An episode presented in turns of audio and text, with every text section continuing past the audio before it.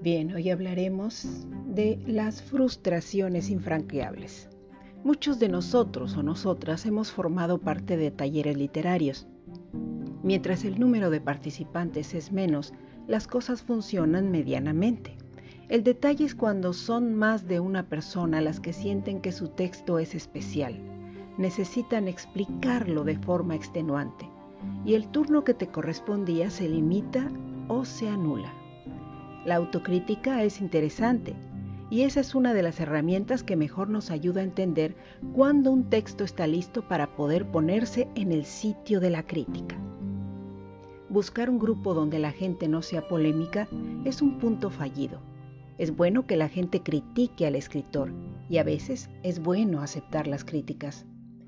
El problema reside en aquellas personas que no trabajan un texto, pero se convierten en los mejores críticos de lo que han escrito otros. Eso es totalmente dañino. Esas personas jamás se pondrán en tus zapatos. Por tanto, un taller donde van los que sienten que son buenos críticos no deberían ser admitidos. El que llegue a un taller debe llevar por lo menos tres textos propios para que se pongan en la agenda. Espero que el consejo les sea de utilidad. Saludos, escuchas y lectores.